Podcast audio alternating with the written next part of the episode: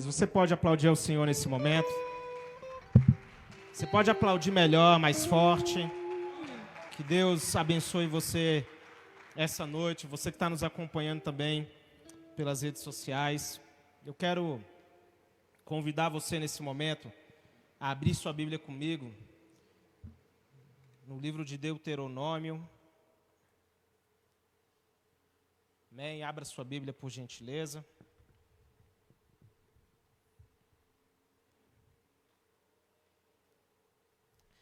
Capítulo de número 9. Pode se assentar. Toda a igreja pode se assentar, fique à vontade. Abra sua Bíblia, por gentileza. Em Deuteronômio, capítulo de número 9. A partir do verso de número 1. Eu vou ler, eu peço que os irmãos acompanhem, por gentileza. Diz assim: Ouça ó Israel, hoje você está atravessando o Jordão para entrar na terra e conquistar nações maiores e mais poderosas do que você, as quais têm cidades grandes, com muros que vão até o céu. O povo é forte e alto, são enaquins. Você já ouviu falar deles e até conhece o que se diz: quem é capaz de resistir aos enaquins? Esteja hoje certo que o Senhor, o seu Deus, Ele mesmo, vai adiante de você como fogo consumidor. Ele os exterminará e subjugará diante de você. E você os expulsará e os destruirá, como o Senhor lhes prometeu. Amém? Somente até aí. Feche seus olhos comigo, quero orar com você nesse momento. Amém? Senhor, que nessa noite a tua palavra fale conosco, fale em cada coração, que sejamos conduzidos a toda a verdade. Como está escrito: Conhecereis a verdade, a verdade vos libertará. Nós cremos que a tua palavra é a verdade, ela é a nossa bússola, ela é o nosso referencial. Nós cremos que ela fala ainda hoje. Cremos que o Senhor quer se manifestar a sua igreja, ao seu povo nesses dias, em nome de Jesus. Amém? Queridos, o livro de Deuteronômio, ele é o quinto livro da Bíblia, foi escrito por Moisés, e ele, juntamente com o livro de Gênesis, com o livro de Êxodo, com o livro de Levítico e de Números, eles formam o Pentateuco, aqueles livros que foram escritos por Moisés, que foram dados ao povo de Israel como referencial, como conjunto de leis, como os axiomas que eles deveriam seguir de comportamento, de conduta, tudo que você imaginar foi dado a Israel, até mesmo um código sanitário, quando eles tivessem, por exemplo, que tocar em algum morto ou, e outras coisas do gênero, nós vamos encontrar tudo isso nesses livros no Pentateuco. Livro que foi dado, como eu disse, a Moisés, para que ele desse ao povo como um referencial de comportamento para eles. E o livro de Deuteronômio, ele contém as últimas palavras de Moisés aos filhos de Israel antes de entrarem na terra prometida, antes de entrarem em Canaã, já tendo como Josué o seu líder. Eles estavam se preparando para entrar, na, para entrar na terra e eles entrariam e tendo como líder o próprio Josué. E o título desse livro, Deuteronômio, significa segunda lei ou repetição da lei. É, na verdade, esse livro uma coleção de sermões que Moisés deu ao povo antes deles entrarem, faltando mais ou menos ali é, um prazo ali, eles estavam no, a Bíblia vai dizer lá no capítulo 1, no verso 1, que Faltava 40 dias antes de Israel entrar na terra prometida, quando esse primeiro sermão foi proferido. E depois disso, 70 dias depois, no 11 mês, já lá em Josué, nós vamos ver o povo adentrando a terra prometida depois do Jordão. E os israelitas, eles ficaram 40 anos no deserto. Aqueles 40 dias que os espias foram espiar a terra, foram verificar a terra, por causa da incredulidade, por causa do comportamento dos espias que conduziu todo o povo a se desviar, a não confiar no Senhor, aqueles 40 dias de investigação foram convertidos em 40 anos. Então você imagina aí o período que eles perderam por causa da incredulidade dele. E no livro de Deuteronômio, no capítulo 8, eu gosto muito desse texto, Deus fala assim: lembre-se que o Senhor, seu Deus, os colocou no deserto, os conduziu por todo o caminho no deserto, durante esses 40 anos, para humilhá-los e prová-los, a fim de conhecer suas intenções. O deserto é um lugar onde o nosso coração é revelado.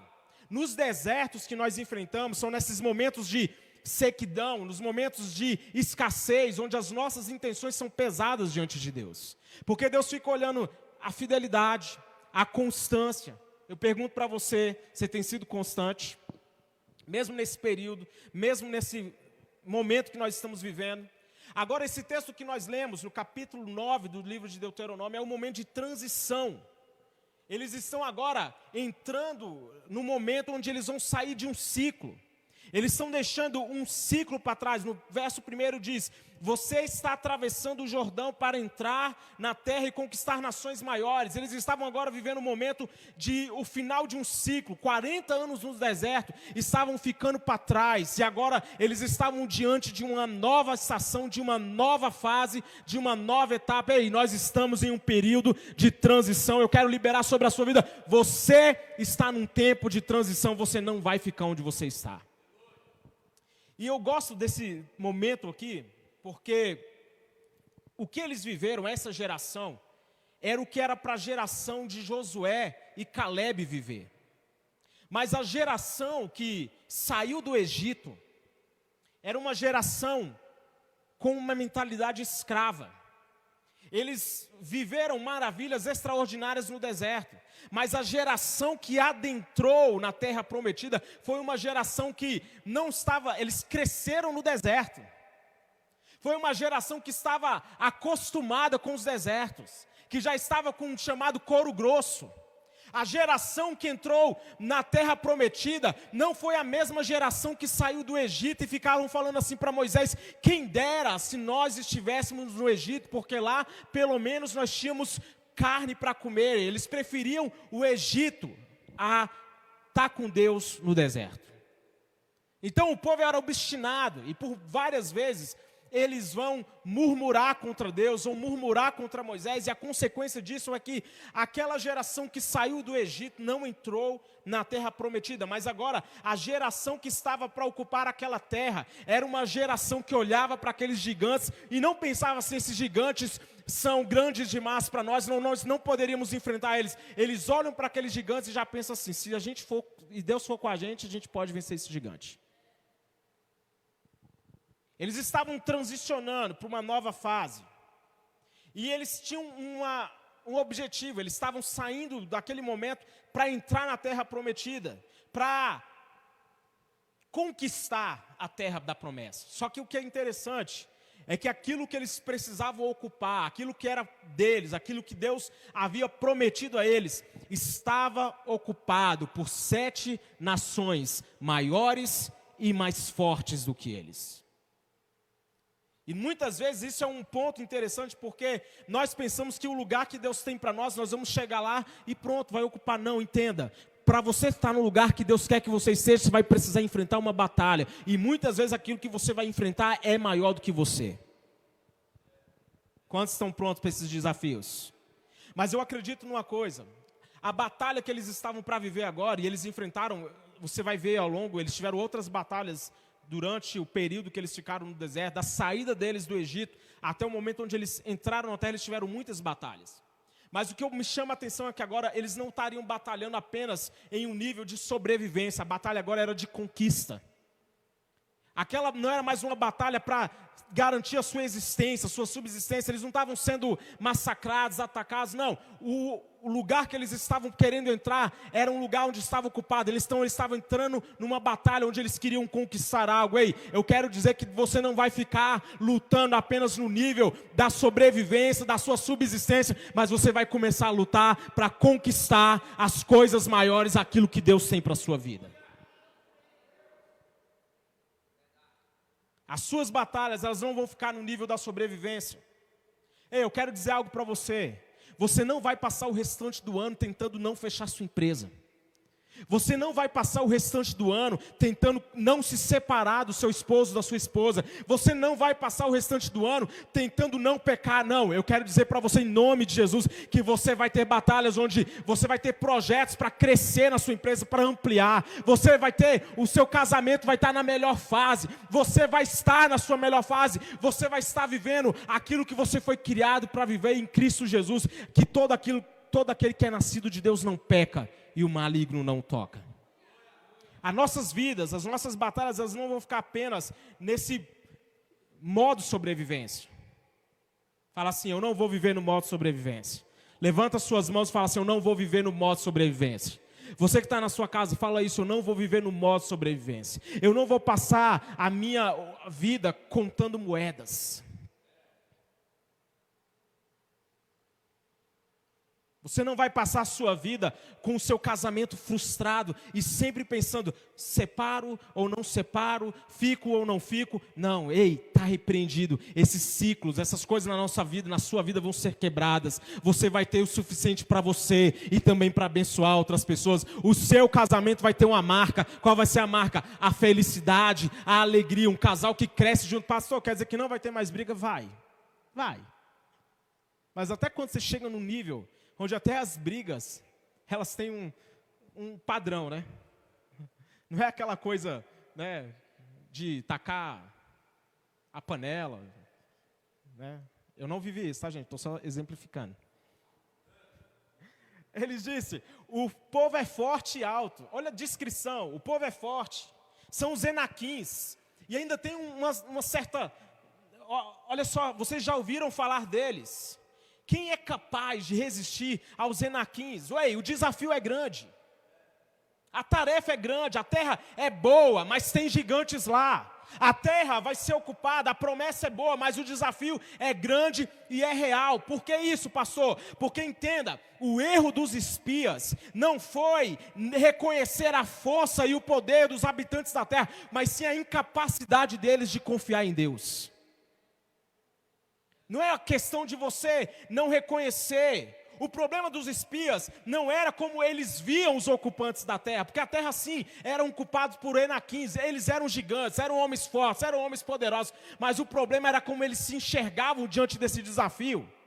Eles falavam assim: eles nos veem como gafanhoto e nós nos vemos como gafanhoto. Fé, entenda isso por gentileza. A fé não é negar o problema. A fé é negar é, o poder que nós damos a ela, ao problema. Entenda? Fé não é negar o problema. Muitas vezes nós pensamos que nós temos que estar numa atitude de negação. Não, isso não é fé. Reconhecer um problema, reconhecer uma dificuldade, reconhecer um desafio é normal, faz parte. Fé não é negar o problema. Fé é não empoderar o problema. É dizer para esse problema, ei, meu Deus é maior do que você. Ei, é dizer para os desafios, meu Deus é maior do que você. Eu sei que eu sou pequeno, eu sei que a minha força pode ser pouca, mas eu vou confiando em Deus. Eu vou acreditando que se eu entrar com Deus, se Deus for comigo para ocupar essa promessa, eu vou conquistar. E aquela geração liderada por Josué e Caleb, eles foram treinados para não se verem pequenos diante da terra. Eles entraram já confiantes. Moisés diz ao povo assim: até conhece, até conhece o que se diz, quem é capaz de resistir aos enaquins? Olha a descrição deles. Mas olha que interessante. Quem é capaz de resistir a eles? Olha a pergunta. Quem é capaz de resistir a eles? Só que Josué, ele ouve uma coisa de Deus. Deus disse para ele assim, lá no capítulo 1, no verso 5, que ninguém poderá resistir a você todos os dias da sua vida. Ei, o inimigo que você está enfrentando pode ser grande, pode aos nossos olhos dizer: Eu não sou capaz de resistir, mas Deus está falando para você: ninguém poderá resistir a você todos os dias da sua vida. Levanta suas mãos e fala assim: Eu sou irresistível com Cristo.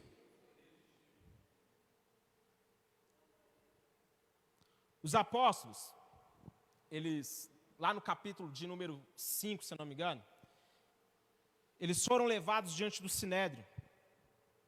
Eles foram levados diante do Sinédrio por causa do, da pregação deles. Então a Bíblia vai falar que os sumos sacerdotes, eles se reuniram e falaram assim: olha, parem de pregar, parem de falar desse Jesus. E começou a ameaçá-los. Então surge um homem chamado Gamaliel, mestre da lei, muito respeitado. E é interessante que Gamaliel ele vai dar um, um contexto para aqueles homens, para os líderes religiosos. Ele vai falar assim: olha, apareceu aqui um homem chamado Teldas. Ele tinha uns 400 seguidores. Só que depois que Teldas morreu, os seguidores dele se dispersaram. E o movimento dele acabou. Depois ele vai falar de um tal de Judas Galileu, que também se levantou e teve homens que o seguiram. E Judas é morto. E a mesma coisa, os seus seguidores se dispersam. Então Gamaliel vira para os líderes e fala assim: olha, nesse caso eu os aconselho, deixem esses homens em paz e os soltem. Se o propósito ou atividade, atividade deles for de origem humana, fracassará. Se proceder de Deus, vocês não serão capazes de impedi-los, pois serão, se acharão lutando contra Deus. Ei, ei, você pode levantar as suas mãos, você que está aqui no templo, eu quero liberar. Quem se levantar contra você, contra a sua vida, contra aquilo que Deus tem na sua vida, vai se achar lutando contra Deus, vai se achar lutando contra o próprio Senhor, e ele não poderá ser resistido. Sabe por quê? Porque o propósito que Deus tem na sua vida, ele não pode ser impedido. Então Deus fala para eles assim: esteja certo que hoje o Senhor, o seu Deus, Ele mesmo vai adiante de você como um fogo consumidor. Ele os exterminará e os subjugará diante de você, e você os expulsará e os destruirá como o Senhor lhes prometeu. Eu gosto dessa visão de que Deus está indo adiante. Ei, qual é o desafio que você tem para esse segundo semestre? Deus já está indo adiante. Pastor Rafael, Deus está indo adiante. Deus está indo adiante. Priscila, Deus já está indo adiante. Qualquer que seja o desafio, qualquer que seja o trabalho, a missão, o que você tem para viver nesse período, eu quero dizer, Deus está indo adiante de você. Só que nesse texto tem uma coisa que me chama a atenção que primeiro Deus fala assim, olha, eu vou exterminar e vou subjugar os inimigos. Mas ele fala assim, e vocês vão expulsar e vão os destruir. É interessante essa proposta de Deus, porque Deus está falando assim: eu vou fazer uma coisa, mas você também vai fazer sua parte. Porque tem coisas que Deus vai fazer e tem coisas que Ele vai fazer junto comigo. Tem coisas que eu não vou precisar fazer, mas tem coisas que Deus quer que eu me posicione. A gente vai ter um texto que é, ilustra muito bem isso. Quando o rei Josafá, ele recebe uma ameaça, está lá em 2 Crônicas, no capítulo 20 ele recebe uma ameaça, ele é informado que um exército enorme está indo contra ele. Então, lá no capítulo 20, no verso 5, diz assim: Josafá se levantou na assembleia de Judá e de Jerusalém, no templo do Senhor, na frente do pátio, e orou. Olha a primeira coisa que ele fez: orou. Então ele disse: Senhor, Deus dos nossos antepassados, não és tu o Deus que está nos céus? Tu governas sobre todos os reinos do mundo. Força e poder estão em tuas mãos e ninguém pode opor-se a ti. Então ele diz: Escutem todos os que vivem em Judá e em Jerusalém. O rei Josafá, assim lhes diz o Senhor: Não tenham medo, não fiquem desanimados por causa desse exército enorme, pois a batalha não é de vocês, mas de Deus. Você pode levantar suas mãos e falar isso? A batalha não é minha. Fala com fé, os que estão aqui no templo, fala assim: a batalha não é minha a batalha de Deus. Mas é interessante que Deus dá uma direção. Amanhã desçam contra eles. Ah, mas Deus falou que, eles, que a batalha é dele. Mas Deus está mandando, desce. Vai para a batalha. Eles virão pela subida de Ziz e vocês os encontrarão no fim do vale, em frente de Jeruel. Vocês não vão precisar lutar nessa batalha. Olha Deus falando. Você não vai precisar lutar nessa batalha. Tome a sua posição e permaneça firme. Ei, eu quero dizer que tem batalhas que você não vai precisar lutar, mas ainda assim Deus quer que você se posicione para ela. Tem coisas que você não vai precisar enfrentar, vai ter inimigos que você não vai nem ver quando eles foram derrotados, mas ainda assim você vai estar lá de armadura, pronto para vencer esse inimigo. Foi o que Josafá teve que viver. Deus falou para ele: se posiciona. Ele diz: e vejam o livramento que o Senhor vai te dar ao Judá e Jerusalém. Saiam para enfrentá-los amanhã, e o Senhor estará com vocês. Deus não mudou a, a ordem. Deus falou: Eu vou enfrentar, vocês não vão precisar lutar, mas amanhã saiam para essa batalha. Ei, sai para a batalha que você tem amanhã. Quer expandir o seu negócio? Sai para a batalha. Quer. É, entrar na sua faculdade, quer colocar os seus projetos para frente, ei, sai para a batalha. Por quê? Porque quando você começar a sair, a se movimentar, a agir, você vai ter um Deus lutando adiante de você. Como está escrito, ele endireitará os caminhos tortos, ele vai aplanar montes, ele vai destruir todas as resistências diante de você, tudo que o inimigo planejou. A Bíblia diz que nenhuma arma forjada contra nós prosperará. Ei, saia para a batalha amanhã, porque você vai ver que o Deus já te deu a vitória. E o povo continua nesse texto de Josafá. Ele saiu para enfrentar o desafio. E eu gosto do que ele faz. Primeiro, sabe o que ele faz? Ele nomeou alguns homens para cantarem ao Senhor. Ele nomeou homens para cantar ao Senhor o esplendor. E olha só, quando eles começaram a cantar, e entoar louvores, o Senhor preparou emboscadas contra os homens de Amon de Moab.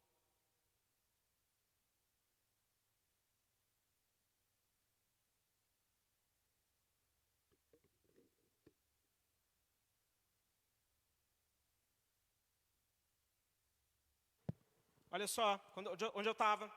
Quando eles começaram a cantar, quando eles começaram a entoar louvores, o Senhor preparou emboscadas contra os homens de Amon, de Moabe, dos montes de Seir que estavam invadindo Judá e eles foram derrotados. Fala assim comigo, quando eles começaram a cantar. Fala forte, quando eles começaram a cantar quando eles começaram a louvar, quando eles começaram a adorar Deus, sabe o que, que aconteceu? Deus começou a preparar emboscadas para o inimigo. Ei, eu quero dizer que no nome de Jesus, quando você começar a louvar, você vai ver que Deus vai preparar emboscadas para o inimigo. O diabo, os demônios, eles não vão ter influência, eles não vão ter poder. Por quê? Porque o seu louvor vai fazer com que algo se manifeste em teu favor. Vocês estão me ouvindo? Amém ou não amém? E eu quero concluir. E eles estavam nesse momento aqui vivendo um tempo de transição. Era um momento de transição. Ei, Deus vai levar você para a sua melhor fase. A sua melhor fase, ela está adiante de você. Os seus melhores dias, eles estão adiante de você. A Bíblia ela nos ensina isso ao dizer: não fique olhando para os dias anteriores dizendo como era melhor os dias do passado. O melhor de Deus ainda está vindo. O melhor do Senhor está vindo sobre a nossa vida. Eu quero que você se coloque de pé comigo, por gentileza. Você que está aqui no templo, se coloque de pé.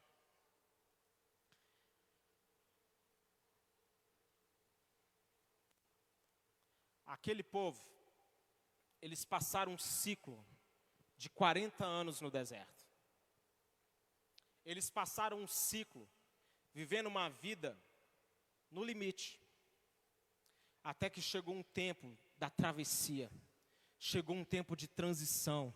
Ei, eu quero dizer que está chegando um tempo de transição na sua vida.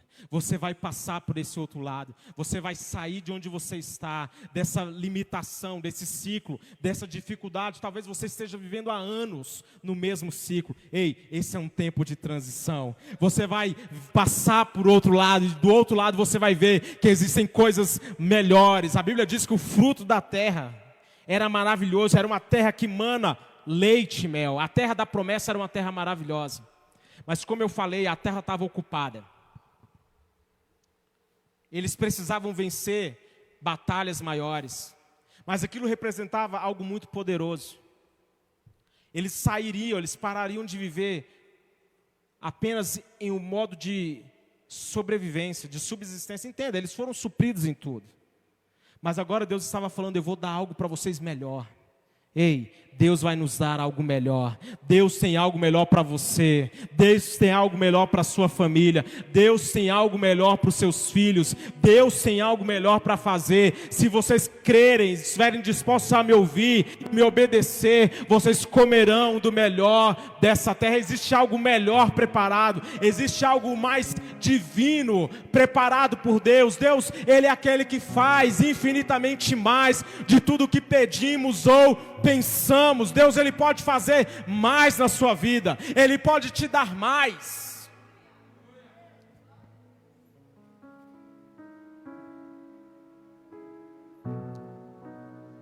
estou lendo um livro onde o autor ele vai dizer uma coisa que ele me chamou a atenção. Ele fala assim que um homem será feliz o tanto que ele decidir ser. Talvez você esteja procurando, esperando alguma coisa. E você nunca está alcançando isso. Firma teus passos. Dê um grito de liberdade e fala assim: Eu vou começar a viver algo novo na minha vida. O melhor de Deus ainda está por vir. Eu quero que você levante suas mãos nesse momento. O ciclo do deserto de 40 anos foi necessário. Deus permitiu. Mas ainda assim havia algo melhor de Deus preparado. Ei, Deus tem algo melhor preparado. Deus tem algo mais extraordinário preparado.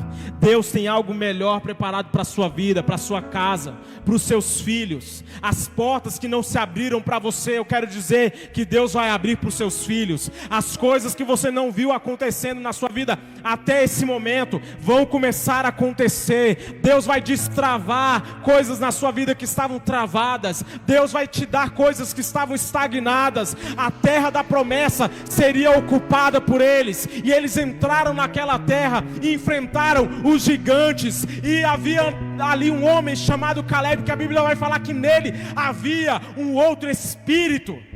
Oh! Que haja em você um outro espírito. Que enquanto as pessoas estão aí apáticas, preocupadas, com medo por causa dessa pandemia, que você seja um Caleb, que você seja alguém que está falando assim: Senhor, eu tenho a mesma força daquele dia que o Senhor me prometeu, a minha força é a mesma, eu vou entrar, eu vou conquistar, eu quero a minha montanha. Ei, levante suas mãos e fale: Senhor, eu quero a minha montanha eu quero a minha promessa, eu quero aquilo que o Senhor disse ao meu respeito, eu quero viver aquilo que um dia foi prometido para mim, eu quero viver, Senhor, as Suas promessas. Xandaralama xerere cantaralabás. Levante suas mãos nesse momento. Na sua casa, levante suas mãos nesse momento. Levante as suas mãos. Você está em um tempo de transição. Você não vai ficar nesse ciclo. Deus vai fazer na sua vida algo novo, algo novo, algo novo, algo novo. Olhos não viram, ouvidos não ouviram, não penetrou no coração do homem, mas a Bíblia diz que ele tem revelado aos seus filhos. Existe algo novo vindo. Senhor, nós queremos entrar na terra da promessa. Nós queremos conquistar aquilo que o Senhor tem para nós. Nós queremos enfrentar os gigantes que estão na terra. Nós queremos tomar o lugar deles. Nós queremos ocupar. Nós cremos que o Senhor já está indo adiante de nós. Nós cremos que o Senhor já está indo adiante de nós. E o Senhor que subjugará os nossos inimigos, o diabo está escrito que o Deus de paz em breve esmagará a Satanás debaixo dos nossos pés. Ei, o diabo vai ser esmagado debaixo dos seus pés. Pisa forte aí, irmão. Pisa forte aí, irmão. Os demônios estão sendo subjugados na sua vida. O diabo está sendo subjugado na sua vida. Você vai entrar nessa terra e você vai conquistar tudo aquilo que pertence a você. Você vai conquistar tudo aquilo que o Senhor disse ao seu respeito. Pai, eu quero selar essa palavra essa noite. Em teu nome, em teu nome, nós venceremos em teu nome. Jesus disse: No meu nome vocês farão as obras que eu fiz e obras maiores. Em teu nome nós profetizamos que o inimigo está sendo subjugado essa noite. Em teu nome declaramos que todo principado e potestade está perdendo força, está perdendo influência. Nós declaramos sobre a nossa casa, sobre a nossa família, libertação, libertação de vícios, libertação de drogas, O Senhor prometeu que se nós cremos, eu e nossa casa serviremos ao Senhor. Nós cremos, nós cremos, nós cremos. Nós declaramos essa noite em nome de Jesus. A terra da promessa é nossa. Ei, você está em um tempo de transição e o melhor de Deus vai se manifestar na sua vida. Dê uma forte salva de palmas ao Senhor. Você pode fazer melhor do que isso, querido. Aleluia.